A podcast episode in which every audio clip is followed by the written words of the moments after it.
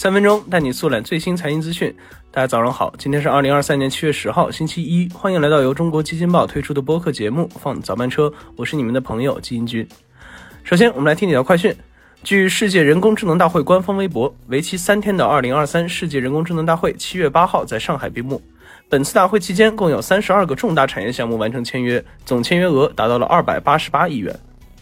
北京宣布，在从三月开始试点到现在的无人驾驶出租车将正式上路。据悉，乘坐无人驾驶出租车仅需打开手机 APP，选择好出发站点和目的地，很快就会有一辆无人驾驶汽车驶来。虽然驾驶位上仍然有方向盘，但是完全无需手动操作就可以自动转动，并安全将乘客送抵目的地。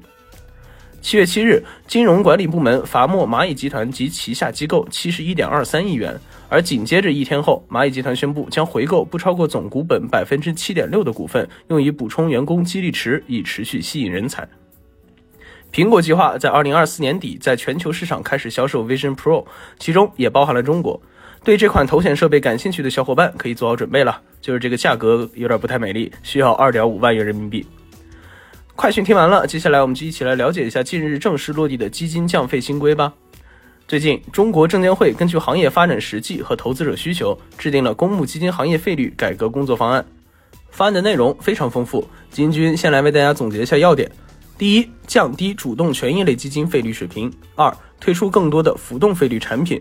三，降低公募基金证券交易佣金费率；四，规范公募基金销售环节收费。和五完善公募基金行业费率披露机制。咱先来聊聊这第一点哈。方案中提到，针对主动权益类基金，所有新产品与存量产品管理费率、托管费率都被要求分别不超过百分之一点二和百分之零点二。这样做可以有效促进行业持续健康发展，降低运营成本，提高销售机构的积极性。接下来说下第二点。金军了解到，在此次酝酿已久的公募基金降费方案落地之际，多支浮动费率产品已获证监会接受或受理。目前，浮动费率产品分为三种类型：与规模挂钩的浮动管理费率产品，与业绩挂钩的浮动管理费率产品，以及与持有时间挂钩的浮动管理费率产品。